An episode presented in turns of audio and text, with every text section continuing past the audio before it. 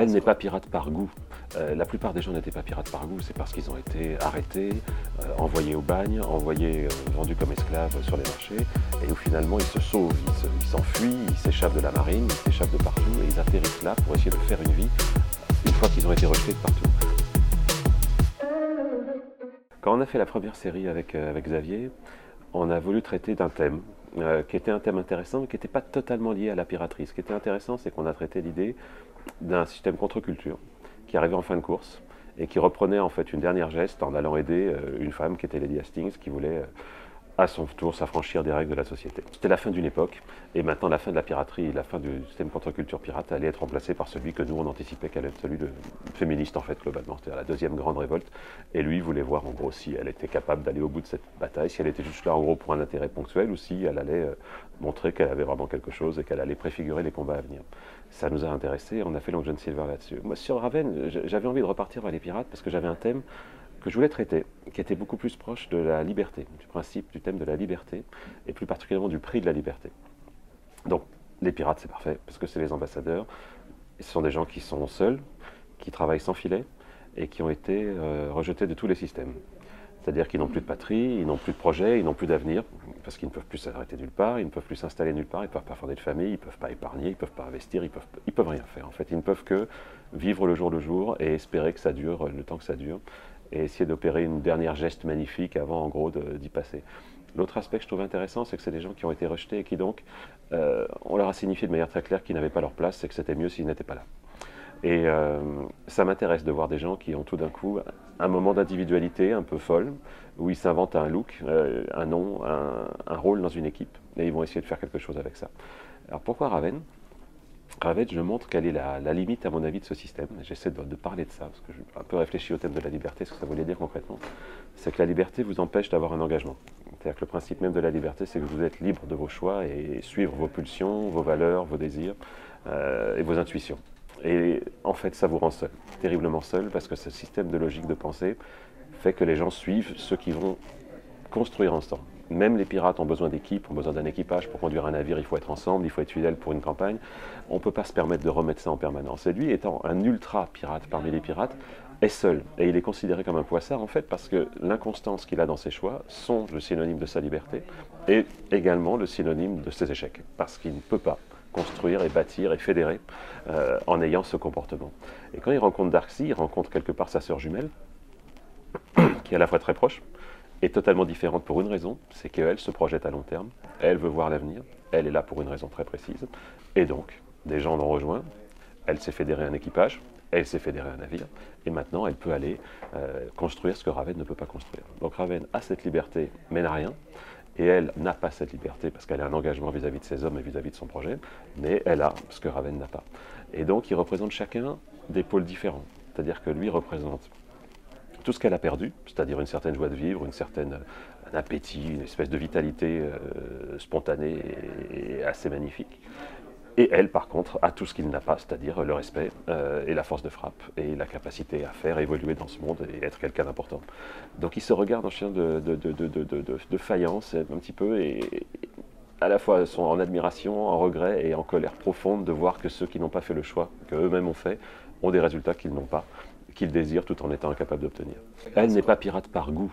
Euh, la plupart des gens n'étaient pas pirates par goût, c'est parce qu'ils ont été arrêtés, euh, envoyés au bagne, envoyés, euh, vendus comme esclaves sur les marchés, et où finalement ils se sauvent, ils s'enfuient, ils s'échappent de la marine, ils s'échappent de partout, et ils atterrissent là pour essayer de faire une vie une fois qu'ils ont été rejetés de partout. Elle est dans cette. Euh, je n'ai pas encore raconté son histoire, mais elle est une, victime. Il lui, est, arrivé des choses. Et donc, elle n'est pas là pour le plaisir des embruns, de la navigation et des cocotiers. Elle est vraiment là pour revenir dans la société par la grande porte en ayant montré qu'il euh, ne faut pas la traiter comme ça. Et donc, elle, son projet, c'est clairement, comme vous dites, de revenir et de revenir fort en ayant des moyens, des arguments, de l'argent et faire que quand elle va revenir, ça va faire du bruit. Et c'est pas du tout le projet de Raven. Raven est toujours, est toujours le jour et aime sa vie. Et c'est ça qui fait l'énorme différence entre deux. Et ce qui la rend insupportable, enfin ce qui le rend insupportable à ses yeux à elle, c'est qu'il est d'une inconstance et d'une insouciance totale. Parce qu'il est pirate, parce qu'il n'y a pas de lendemain et que c'est pas grave et que donc faut vivre le jour. Et pour elle, qui a un projet qui part d'une blessure profonde et qui veut aller quelque part, voir cette insouciance et cette capacité, parce que Raven est très capable. C'est ça qui la rend folle, c'est qu'en fait, il lui dame le pion depuis deux albums, elle essaie de le liquider par tous les moyens, et à chaque fois, il arrive à mener des victoires qui sont invraisemblables, alors qu'il devrait comme elle le traite en permanence, mais c'est un nul, c'est un abominable, il, ne devrait même pas être sur ma route, qu'est-ce que c'est que ce truc? Et oui, mais lui euh, est un chien fou, et donc va se mesurer à elle et lui montrer qu'il est plus fort qu'elle. Et pour l'instant, bah, ça crée la dissension.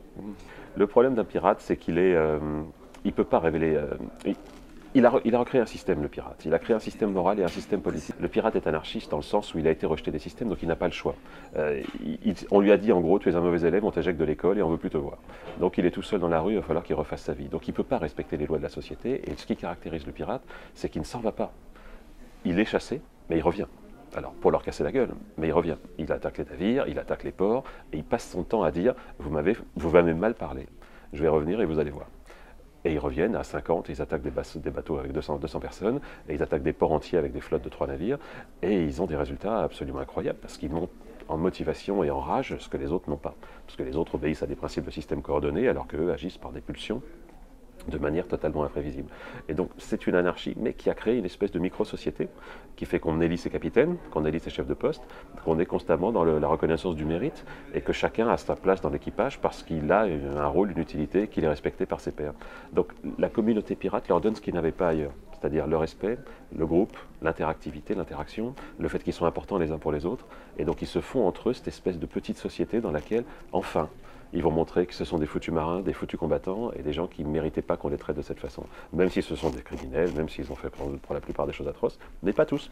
Une grande partie sont arrivés là parce qu'ils avaient le malheur d'être protestants où il ne fallait pas, catholiques où il ne fallait pas, pas de la bonne couleur, pas de la bonne culture, pas de la bonne race, tout ce qu'on voudra. Et donc, résultat, allez hop, faut peupler les Amériques, on envoie tout ça comme esclaves et on va voir. Mais c'est littéralement ce qui se passait. L'île, c'est le symbole de la terre vierge. C'est-à-dire que c'est l'endroit où les grandes routes de la société ne sont pas encore passées. Et donc quand on est là-bas, on est par nature juste soi on n'est pas à s'adapter à un système ou s'adapter à, une hiérarchie, à une logistique, à une naissance, à un rôle dans la société. On est juste soi avec ses volontés, ses projets, ses énergies et ses solutions. Et c'est le principe des Robinson, c'est le principe effectivement de l'île au trésor, où on est à l'écart du monde et dans ce monde qui est à l'écart va se passer des choses qui ne peuvent pas se passer ailleurs. Et donc tous les outcasts, tous les gens qui ont été rejetés des systèmes vont dans les îles parce que là, c'est l'histoire du bounty, c'est le même système, c'est-à-dire qu'il y a un moment, euh, on ne pourra plus réintégrer le vaste monde. Le vaste monde vous a chassé, vous n'irez plus. Si vous y allez, vous allez atterrir euh, pendu ou en donc c'est pas gérable. Donc il va falloir créer une alternative et l'île c'est la liberté, c'est le, le refuge dans lequel on va pouvoir, c'est cet îlot de vie. Il faut comprendre ce que c'est qu'être en mer. Être en mer c'est quand même un péril permanent. Et euh, on ne peut pas rejoindre les ports, on ne peut plus rejoindre les nations. Donc qu'est-ce qu'on fait? Eh ben, il faut trouver un abri, il faut trouver de l'eau, il faut chasser, il faut trouver à manger, il faut trouver un moyen de se poser, il faut euh, protéger des éléments, il faut, voilà, faut, faut, survivre. Et l'île, c'est ça. L'île, c'est le refuge de terre et de vie, loin de la pression des hommes et de leur système. Mais l'idée principale du truc, c'est le challenge en fait. Pourquoi est-ce que Raven rentre dans cette aventure? Euh, C'est pour montrer à Darcy, encore une fois, qu'il n'est pas le minable qui se balade en chaloupe d'île en île en étant rejeté par tout le monde, mais qui vaut quelque chose et qui va le prouver sur le terrain. Elle est dans une logique beaucoup plus cohérente et. Et d'ailleurs, elle, elle, est en contact avec un aristocrate, avec un politique, quelqu'un qui peut faire quelque chose avec elle et avec lequel ils ont un projet. Donc l'île, encore une fois, c'est on est à l'écart des routes et c'est la valeur individuelle qui va montrer qu'on s'est passé par là plutôt que par là, on s'est trouvé un point d'eau, on peut chasser, on peut atteindre l'itinéraire et atteindre l'objectif sans se casser la gueule, se casser la jambe ou euh, précipiter tout le monde dans une, dans crevasse. C'est ça, c'est l'espèce de retour au fondamental en fait.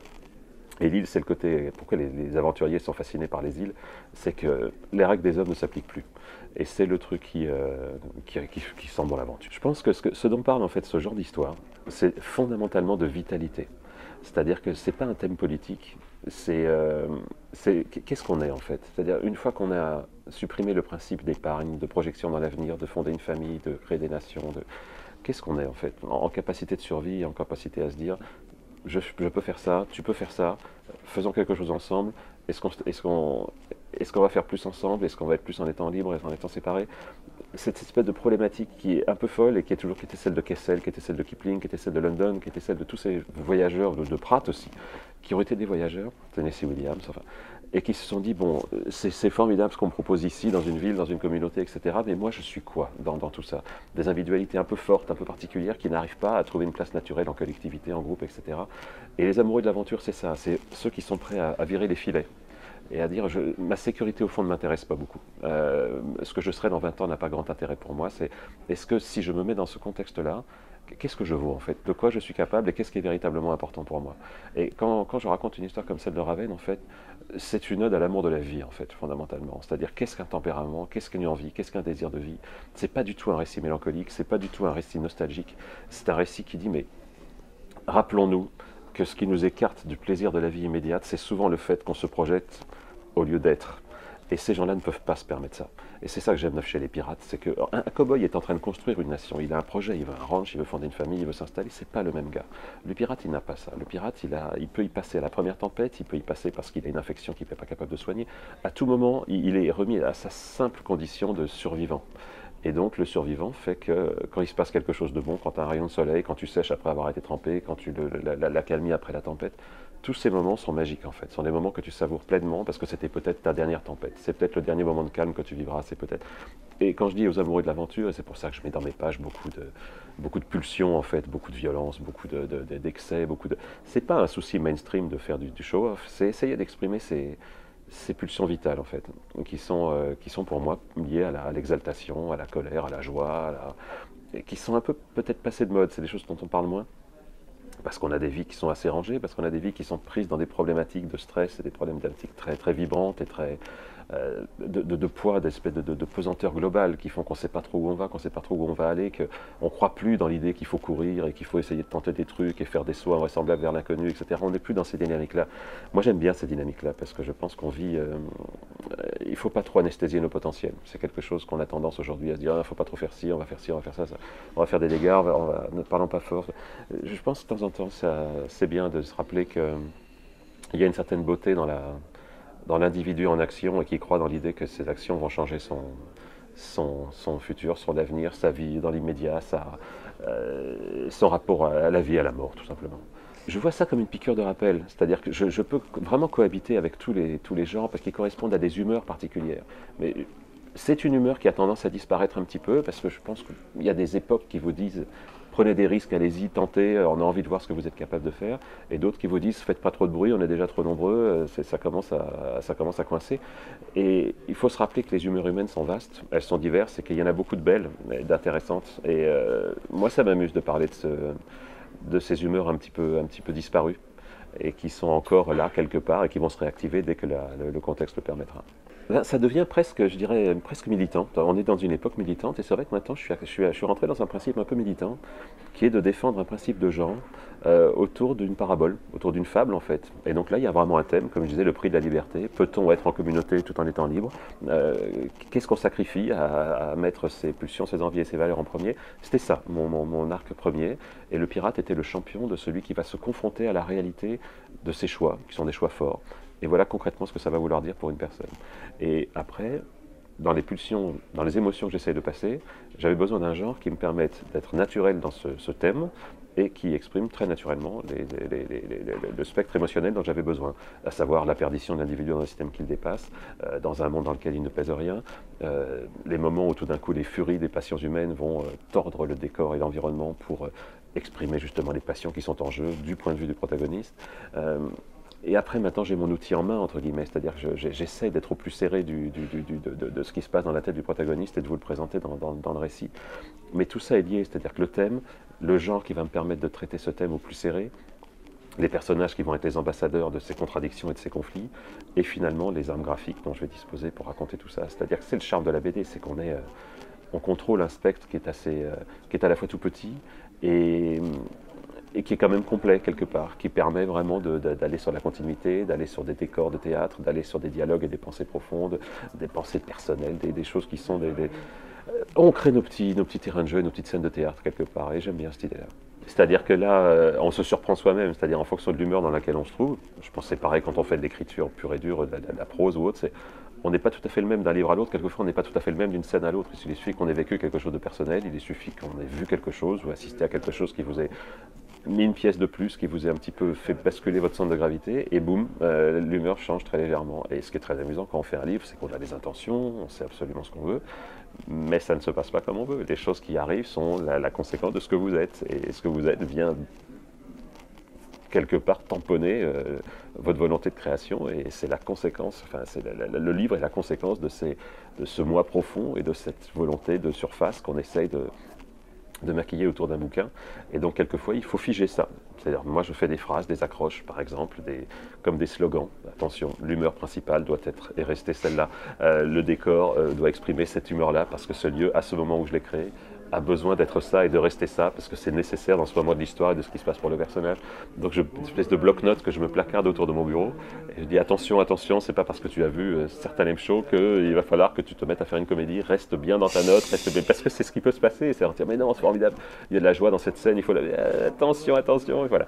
Et c'est long de faire une BD, ça dure un an, donc on peut. Euh, vivre des humeurs très variées pendant cette période-là et garder la note de bout en bout, c'est un exercice qui n'est pas si évident. La continuité et l'uniformité, c'est très difficile. Ben oui, parce que ça se lit en une demi-heure, trois quarts d'heure, et ça, nous, on dispense un processus créatif qui dure pendant, pendant une année, pendant lequel on vit des tas de choses, et pendant lequel on a des grandes joies, des grandes colères, des grandes frustrations, des grandes envies, des, des grands changements d'humeur, et il faut néanmoins qu'à la fin, en lisant ça pendant une demi-heure, trois quarts d'heure, on ait une humeur tenue, un, message cohérent, et quelque chose qui fasse unité euh, à la lecture. Moi, comme j'ai tendance à être un peu chien fou, c'est pas ce qui est le plus facile, parce que je, je suis à la fois un amoureux de la comédie, un amoureux de la dérision, un amoureux du premier degré romantique et extrêmement épique et, voilà, très, très, très impliqué, très investi. C'est maquiller toutes ces humeurs très variées, c'est pas toujours très évident.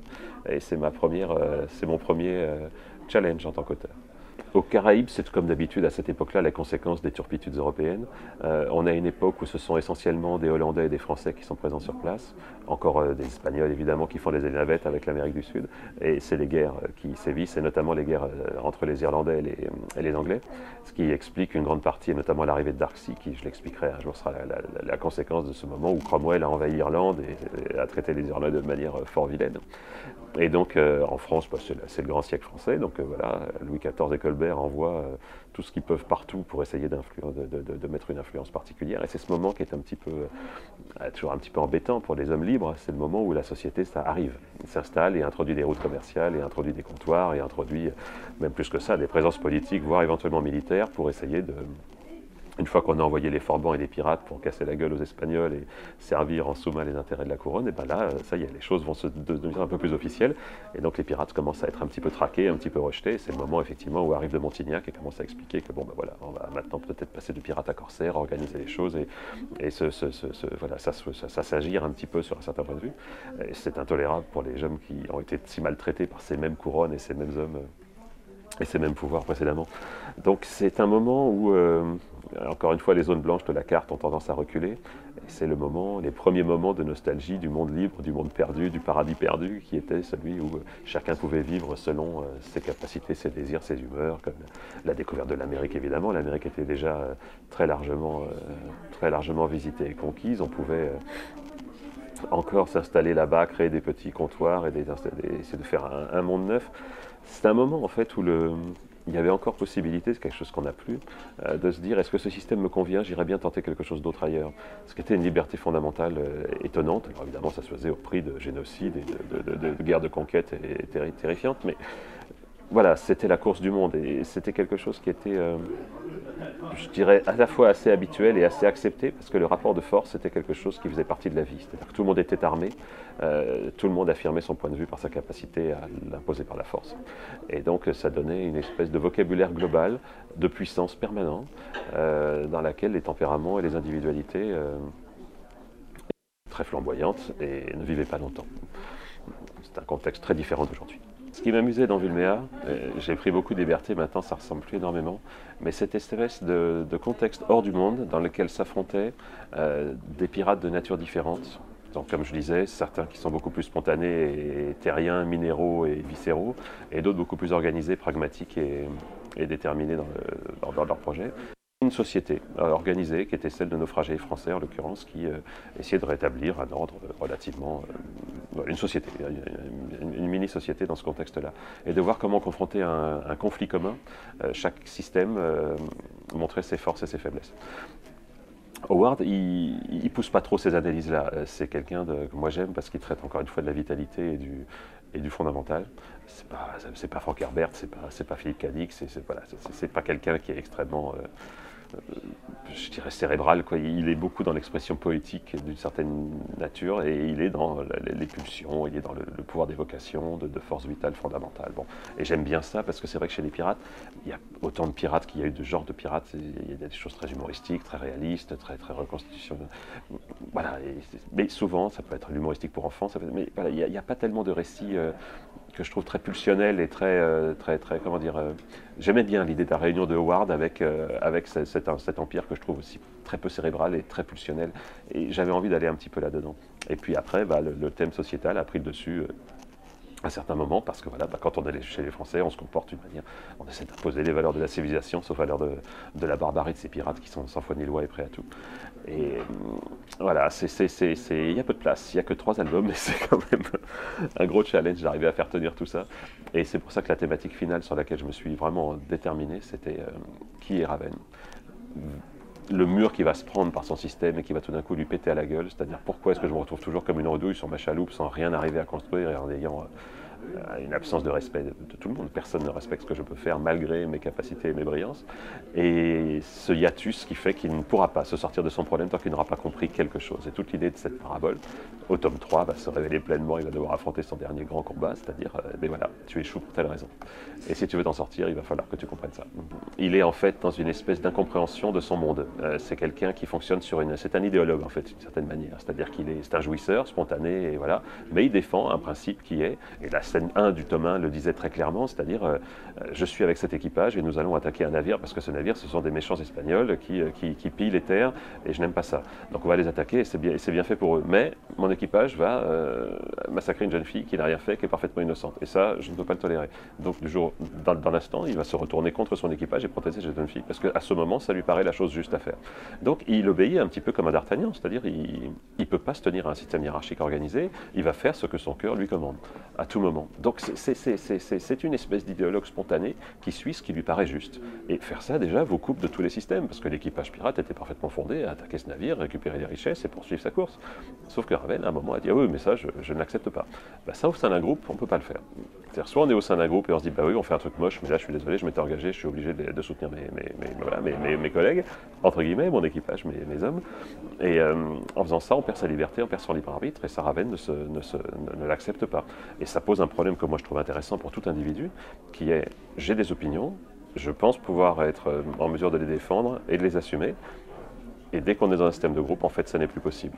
Et dans quelle mesure on est prêt à renoncer à une partie de ses valeurs pour adhérer au groupe, et dans quelle mesure on est euh, euh, prêt à se passer du groupe et de la compagnie de ses, des, siens et de ses proches pour assumer sa liberté jusqu'au bout. Et c'est un coût exorbitant. Un truc qui est marrant, je crois que c'est difficile à comprendre quand on ne pratique pas, mais je vous assure que c'est vrai on ne contrôle presque rien. C'est-à-dire que ce qui se passe sur la page, sur le dessin ou en illustration, quand je, on passe d'un genre à l'autre, quelquefois là je travaille sur du Lovecraft, avant j'ai fait un Batman, encore avant histoire de pirates, histoire de science-fiction, on se découvre en fait dans l'idée euh, que ce qui va sortir n'est absolument pas sous contrôle. C'est-à-dire on a le contrôle du sujet, oui, on a le contrôle globalement du cadrage, de la composition, mais la note particulière qui va se produire est la conséquence de votre personnalité. Et c'est comme ça. Et donc, je pense que le meilleur moyen de gérer ça, c'est d'accepter ce qu'on fait et de l'emmener là où c'est le plus pertinent et le plus judicieux. Et je pense qu'il y a des auteurs qui ont des, marques et des griffes graphiques qui sont ce qu'ils sont, qui n'est pas forcément exactement ce qu'ils voulaient, mais qui sont ce qu'elles sont et qui sont néanmoins très cohérentes et qui sont des armes formidables, des outils formidables. Et l'intelligence, entre guillemets, c'est d'accepter ça, plutôt que de se dire non, non, j'avais une autre idée en tête. Non, je pense que quand on a la chance d'avoir une note, en fait, ça rend service à tout le monde de dire je suis ça j'ai cette note-là, et je vais raconter quelque chose qui le rend pertinent à l'endroit où il est, et pour raconter ce type d'histoire. Et euh, moi, quand je fais Raven, je suis, je suis ça. J'accepte l'idée que les pages que je fais sont celles que je voulais pour grande partie, mais que ce qu'elles sont au final sont la conséquence de ce que je suis. Et maintenant, j'essaie d'orienter mes récits vers ce que je suis et ce que je fais, en fait, plus que dans une espèce de volonté de contrôle absolu, je que ne défends pas mes récits par leur crédibilité historique ou leur, contexte, mais encore une fois par, euh, c'est un peu le récit de, de, de, KPDP, c'est-à-dire qu'on a des contextes où le western, très, très de genre, c'est-à-dire ce sont des mythes qui ont été tordus de manière à dire les choses de manière claire et le plus expressive possible sans s'embarrasser de choses compliquées. Pourquoi le, récit historique, j'ai rien contre. Ce qui m'embarrasse avec le récit historique, c'est qu'il vous embarrasse d'un certain nombre d'accessoires de, rigueur qui ne sont pas pratiques au niveau dramaturgique et qui vous freinent pour raconter les histoires comme vous le voulez. Et plutôt que de m'embarrasser avec ça, je préfère la licence de dire, bah un bateau en gros c'est ça, un fort en gros c'est ça, une épée en gros c'est ça. Parce que ce qui compte, c'est la dramaturgie, c'est l'aventure, c'est les personnages. Et ne nous arrêtons pas sur ce genre de choses. Mais l'autre axe, c'est parfaitement légitime, mais extrêmement. mais on ne peut pas raconter les mêmes choses. C'est-à-dire que mes récits ont besoin d'outrance. Mes récits ont besoin d'exprimer des pulsions excessives. Et donc, je ne peux pas les mettre dans un contexte normal. Et même quand on voit Saint-Malo qui est derrière nous, je vous dessinerai Saint-Malo, je ne respecte pas la réalité de Saint-Malo. J'en dessinerai mon impression. J'en dessinerai ce que, émotionnellement, par exemple, il y a une, il y a une double page dans, Raven tome 2 où ils arrivent devant un volcan. Il est évident qu'un volcan des Caraïbes, que ce soit la Soufrière ou n'a rien à voir avec ça. Mais par contre, je pense que quand on a 500 euh, cannibales aux fesses, qu'on court et qu'on est complètement épuisé à bout de force et qu'on arrive devant ce spectacle, on ne le voit pas d'une manière très objective en fait. On le voit dans une espèce de moment de panique complètement folle.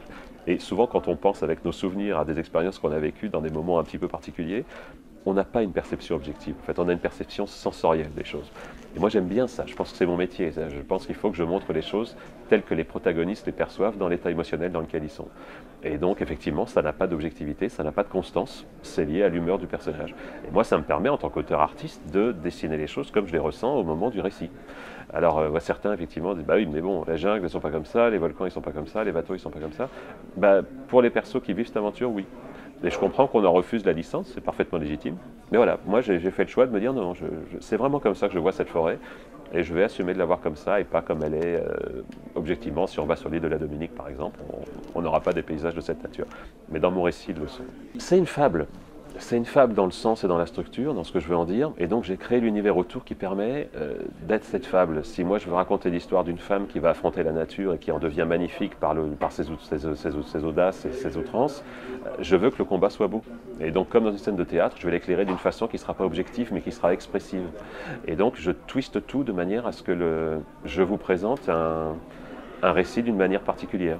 Et, euh, je, me méfie de l'objectivité comme de la peste parce que ça n'est pas, je suis pas mu par des objectifs euh, de, reconstitution. Je suis vraiment mu par des, désirs d'expression. Et donc euh, les univers sont, sont là pour me permettre de le faire. Et je ne veux pas me laisser contraindre par la réalité objective des choses. Donc j'y vais carrément et je tords tout de manière à raconter des histoires à ma façon. Le cinéma, c'est des récréations formidables pour moi. Il y a eu des choix qui étaient euh, est-ce que je vais aller faire carrière en tant que concept artiste, etc. Je ne vais pas faire ça parce que c'est un, choix intégral. C'est-à-dire qu'on travaille avec des agents et ils veulent euh, que vous fassiez ça 24 heures sur 24, euh, tout, ce qui est un métier. Mais par contre, il y a un truc qui est chouette dans le cinéma, c'est d'être contacté par un réalisateur ou une équipe pour faire des missions ponctuelles de deux ou trois mois et rentrer tout d'un coup dans un univers et montrer des choses par rapport à cet univers et voir si on a des réponses pertinentes par rapport à cet univers. Ça, j'aime beaucoup parce que ça permet de se découvrir soi-même. Non seulement on peut aider une équipe à faire quelque chose, qui est chouette, mais en plus de ça, euh, on est très surpris par ce qu'on peut produire sur un genre sur lequel on n'avait jamais pensé. Quelquefois, il y a des genres qui me passionnent, sur lesquels j'ai des réponses assez médiocres, mais que j'aime profondément en tant que spectateur ou lecteur, mais sur lesquels mes synthèses ne sont pas pertinentes. Et d'autres genres qui ne m'avaient pas particulièrement intéressé, sur lesquels bah, je dois reconnaître qu'il se passe des choses euh, qui me viennent naturellement, et je ne sais pas pourquoi. C'est une question intéressante pour un auteur, parce que se dire directement, mes passions, ça doit être là où j'excelle, pas du tout. Je, je, peux avoir des passions sur des humeurs très, très particulières, sur lesquelles je ne suis incapable de traduire graphiquement ou scénaristiquement, je ne sais pas le faire. Je, je le ressens, spectateur, mais je n'ai pas les armes en tant qu'auteur. Et d'autres, par contre, qui surgissent comme ça, sans que ce soit prévu par personne, et encore moins par moi, et sur lesquels j'ai des réponses possibles. Et j'adore ça, parce que ça me permet de découvrir ça. La BD ne me permet pas ça, parce que vu mon temps de réalisation, quand je m'installe sur une série, ça va durer 4 ou 5 ans, euh, bon, bah, je vais m'en sortir comme je peux sur cette série, mais ces petits moments d'ouverture vers d'autres lucarnes, d'autres univers me, me plaisent, me permettent de découvrir des tas de choses sur, sur, ma, sur mes possibilités, puis sur la façon dont une synthèse tout d'un coup apparaît sans qu'on l'ait prévu. Du tiens, c'est marrant, le cinéma cowboy, ça donne ça, c'est amusant. Bon, ça c'est pas mal. Et puis euh, pour ce qui est de la suite, je veux surtout pas y penser parce que là j'ai un troisième album à faire qui va être un gros machin de 80 pages. Je suis en train de changer un petit peu mon système narratif aussi. Je pense que ça sera une discussion un peu technique, mais il faut que je développe un petit peu les. Euh, comment dire euh, La façon dont je raconte les histoires est souvent beaucoup basée sur les actions fortes et sur la façon dont les personnages se déterminent par rapport à des conflits et des actions. Et je pense qu'il faut que je traite aussi, et on n'en a pas la place, c'est le problème, parce que c'est assez chronophage en, en, termes de nombre de pages, vu l'environnement graphique et visuel que j'utilise, ça me prend déjà beaucoup d'espace. Mais il faut que je me débrouille quand même pour euh, dire plus ce que je pense des personnages et de ce qu'ils pensent de leurs actions, de leurs choix, de leurs comparses, de leurs congénères. C'est quelque chose qui me frustre un petit peu et donc je vais avoir besoin de plus de pages.